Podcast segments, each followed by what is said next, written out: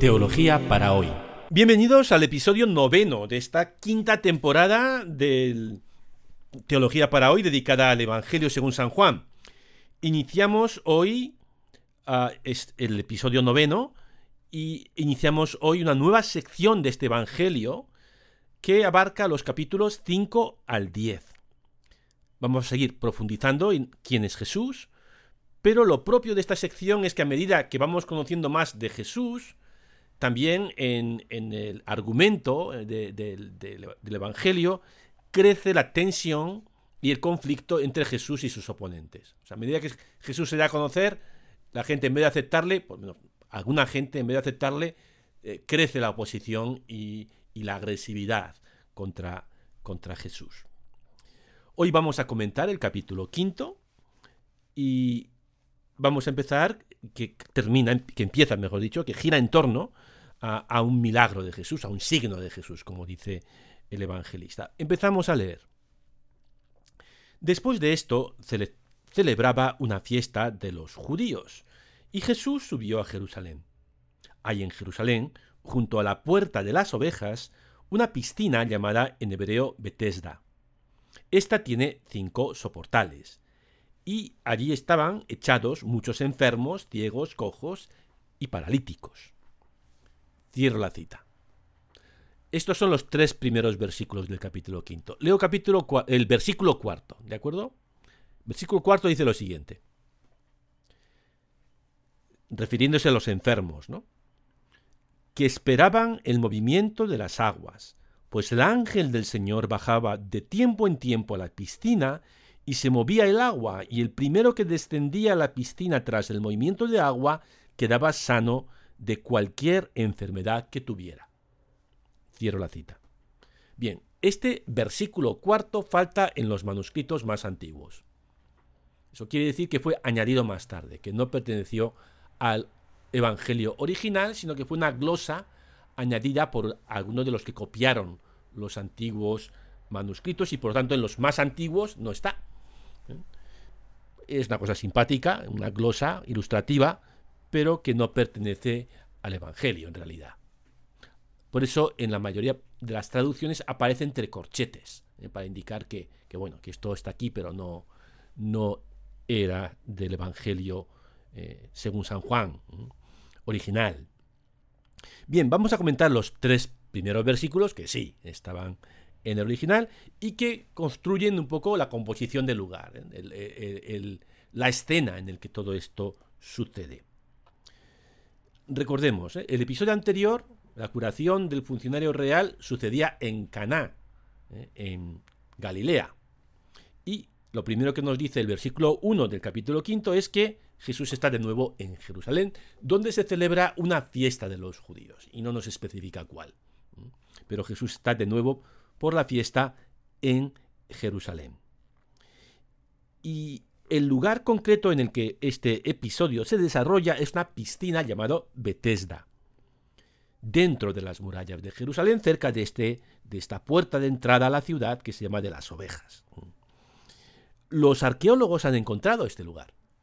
Han encontrado una piscina, mejor dicho, dos piscinas de dos épocas distintas en esa zona y lo han identificado pues con, este, con esta piscina de Bethesda que aparece en este episodio. Y además han encontrado restos de que indicaban que había aquí rituales de curación. En la época en la que está datada este, este el, último estrato de esta piscina, ya Jerusalén era una ciudad pagana después de la guerra y por tanto los restos arqueológicos son paganos, pero es muy probable que en tiempo de Cristo fueran de carácter judío. Era un lugar, una piscina con esta tradición de que tenía una capacidad curativa, una especie de balneario. Eh, sigo leyendo. Estaba también allí un hombre que llevaba 38 años enfermo. Jesús al verlo echado y sabiendo que ya llevaba mucho tiempo, le dice, ¿quieres quedar sano? Y cierro la cita. El número 38 aquí es una referencia a un pasaje del libro del Deuteronomio en el Antiguo Testamento, capítulo segundo, versículo 14. Leo Deuteronomio 2.14. El tiempo que estuvimos caminando desde Cades Barnea hasta que pasamos el torrente de Tzered fue de 38 años, hasta que desapareció del campamento toda la generación de los hombres de guerra, como les había jurado el Señor. Cierro la cita. Este pasaje se refiere a que durante 38 años el pueblo de Israel estuvo por ahí dando vueltas por el desierto. ¿Mm? Eh, a los dos años de salir de Egipto, se encuentran en Cades Barnea, es decir, a las puertas de la tierra prometida. El Señor les dice adelante a conquistar la tierra, pero los israelitas dicen, pues, ¿cómo vamos a vencer a esos pueblos poderosos que están en la tierra prometida? Desconfían de Dios y monta una especie de motín contra, contra Moisés y en realidad también contra Dios. Y a raíz de eso el Señor les castiga a dar vueltas por el desierto durante 38 años.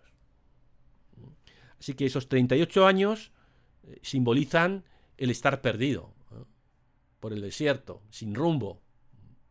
Igual que este hombre que lleva 38 años con su vida estancada por esta enfermedad. Y veremos también que algo más.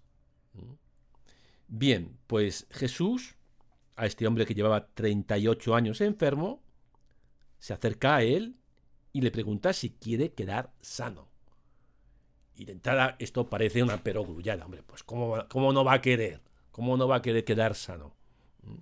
Sin embargo, no está de más explicitar la pregunta, porque el tema de este pasaje, de todo el día de todo el episodio de hoy, es la salud la vida, la plenitud de vida. ¿De verdad quieres tener plenitud de vida? ¿Quieres estar sano? Sigamos leyendo. El enfermo le contestó, Señor, no tengo a nadie que me meta en la piscina cuando se remueve el agua. Para cuando llego yo, otro se me ha adelantado. Jesús le dice, Levántate, toma tu camilla y echa a andar y al momento el hombre quedó sano, tomó su camilla y echó a andar. Cierro la cita. De nuevo tenemos aquí la técnica favorita de Juan. ¿Cuál es? El malentendido. El, cuando este Jesús le, pregunta, ¿quiere quedar sano? Este hombre entiende, hombre, pues esta buena, este buen hombre al que no conozco me va a ayudar a entrar en el agua para poder eh, curarme y, no se da cuenta de que Jesús es el que le puede dar la, el agua que da, que salta hasta la vida eterna. Nos acordamos de, la samaritana. Jesús puede dar el agua de vida, no el agua ese que supuestamente curaba, sino la, verdadera curación. Pero claro, este hombre no, sabe eso. Jesús, sin hacer ninguna referencia a esta supuesta práctica curativa de la piscina, le dice, levántate, toma tu camilla y echa a andar. Y al momento el hombre quedó sano, tomó su camilla y echó a andar. Así que es Jesús quien cura, no, no la piscina. Y así podría terminar felizmente este relato del milagro, pero la hay más, hay más y más complicado. Sigamos leyendo. Aquel día era sábado, y los judíos dijeron al hombre que había quedado sano, Hoy es sábado, y no se puede llevar la camilla. Él les contestó, El que me ha curado es quien me ha dicho, Toma tu camilla y echa a andar. Ellos le preguntaron, ¿quién es el que te ha dicho que tomes la camilla y eches a andar? Pero que había quedado sano no sabía quién era, porque Jesús, a causa del gentío que había en aquel sitio, se había alejado. Más tarde lo encuentra Jesús en el templo y le dice, Mira, has quedado sano, no peques más, no sea que te ocurra algo peor. Y cierro la cita. Juan se refiere siempre a los oponentes de Jesús como los judíos. Los sinópticos, Marcos, Mateo y Lucas, matizan más. ¿eh? Son los fariseos o los saduceos o los sumos sacerdotes. Obviamente en este contexto todos eran judíos, por supuesto Jesús era judío y los discípulos eran judíos. Sin embargo, cuando Juan escribe su Evangelio al final del siglo I, cristianos y judíos ya eran grupos separados y en conflicto, competencia por lo menos. Por tanto, Juan se está refiriendo a los judíos como los otros, como los enemigos, los del otro lado. Y proyecta esa visión sobre el tiempo de Cristo, lo cual es anacrónico, ¿no? porque en tiempo de Cristo pues todos eran judíos. Y en, la situación de Jesús, decir los judíos, no, decir nada, porque todos eran, eran judíos. Pero Juan utiliza siempre este lenguaje, a diferencia de los sinóticos que, como ya digo, eh, matizan más. Bien, eh, los, estos judíos del relato del Evangelio de Juan, eh, a estos les importa muy poco o nada la curación. De hecho, no hacen ninguna referencia, hombre, qué bien que te has curado. ¿no? Oye, que llevas una camilla y eso está prohibido en sábado. Están mucho más preocupados por el cumplimiento de la ley que por la salud de las personas, por el bienestar de las personas. Y Jesús todo lo contrario, no hace ninguna mención a la ley y sin embargo eh, le dice, eh, le cura en primer lugar y después le dice, eh, no peques más, no sea que te ocurra algo peor. Y esto ya nos da una pista, ¿no? No solamente se trata de una curación física o médica, sino que es una curación también espiritual.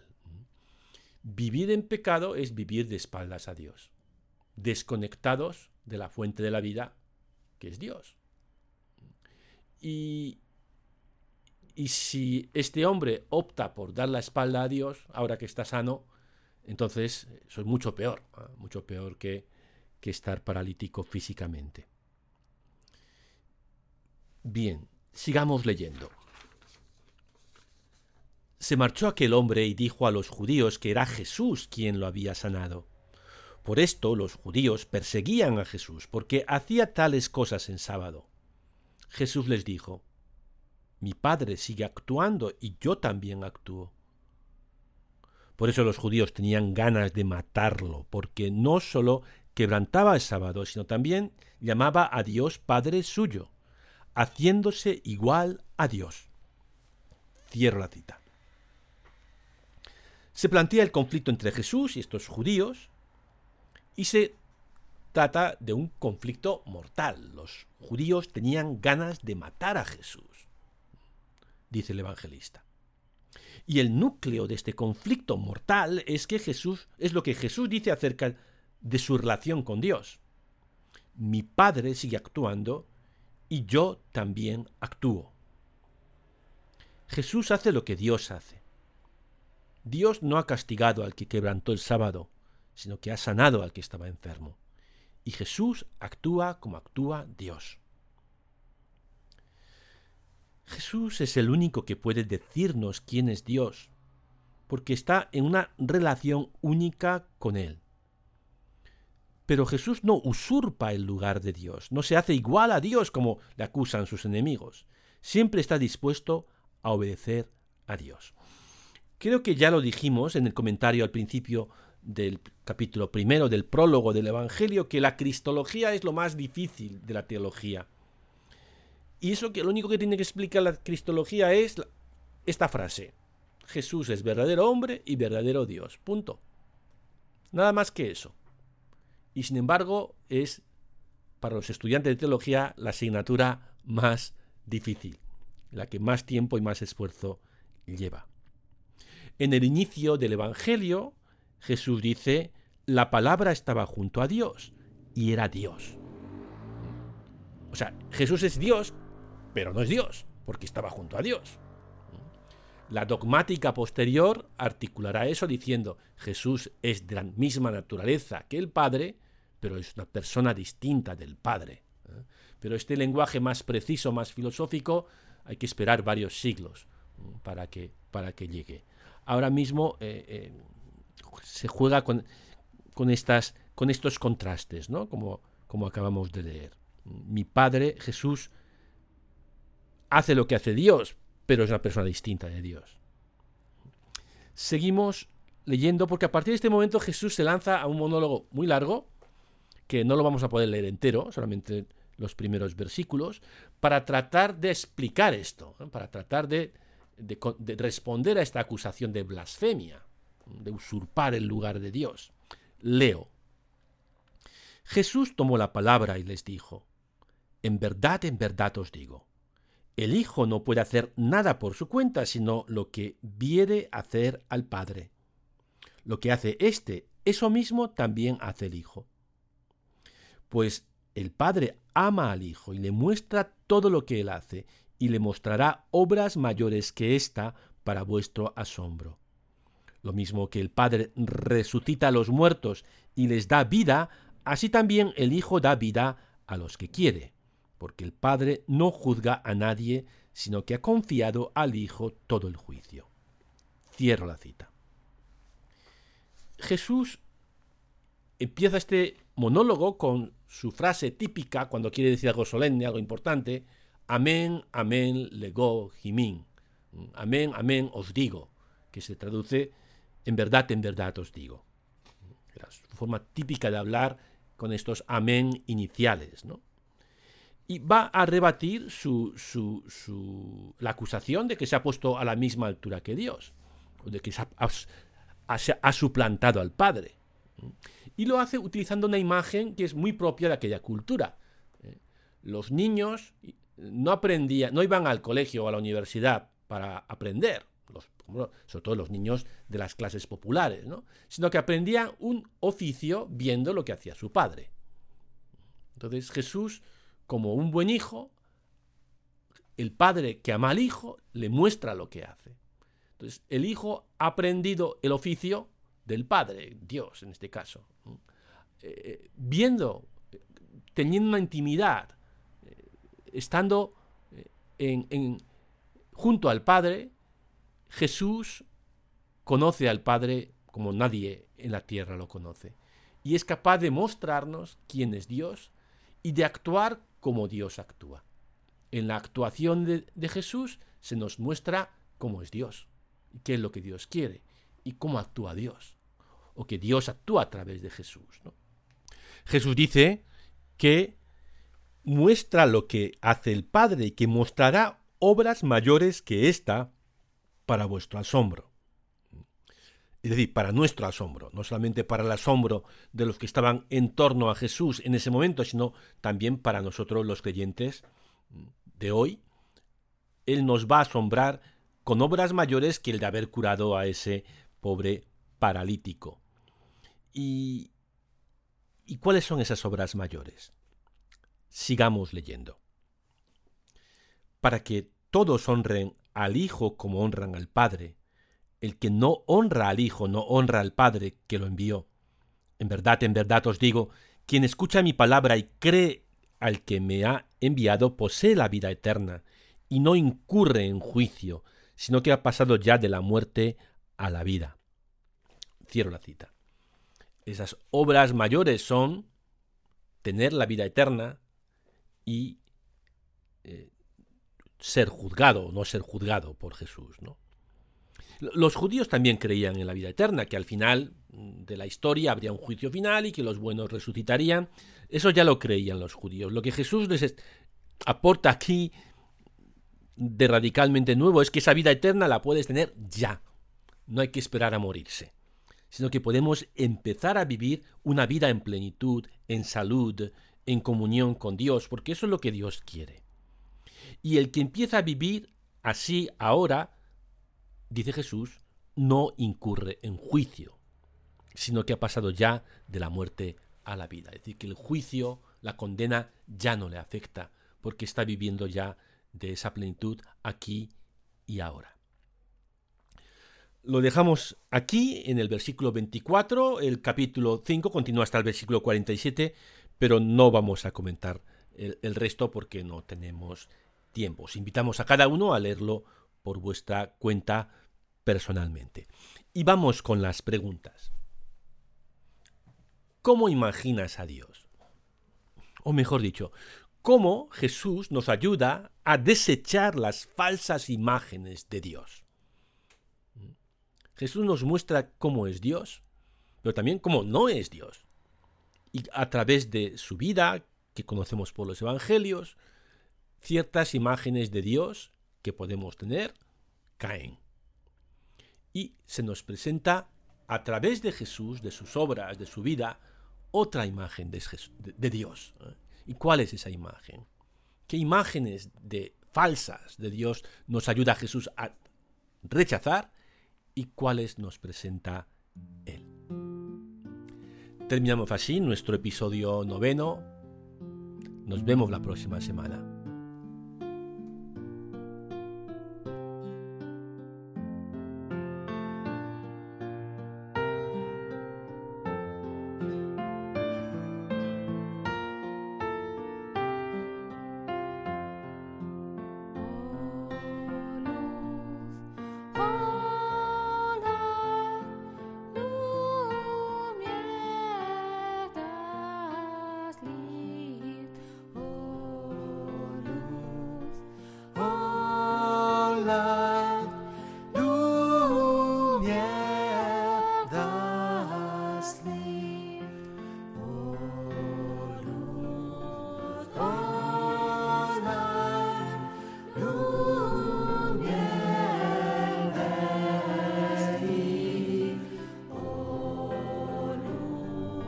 school.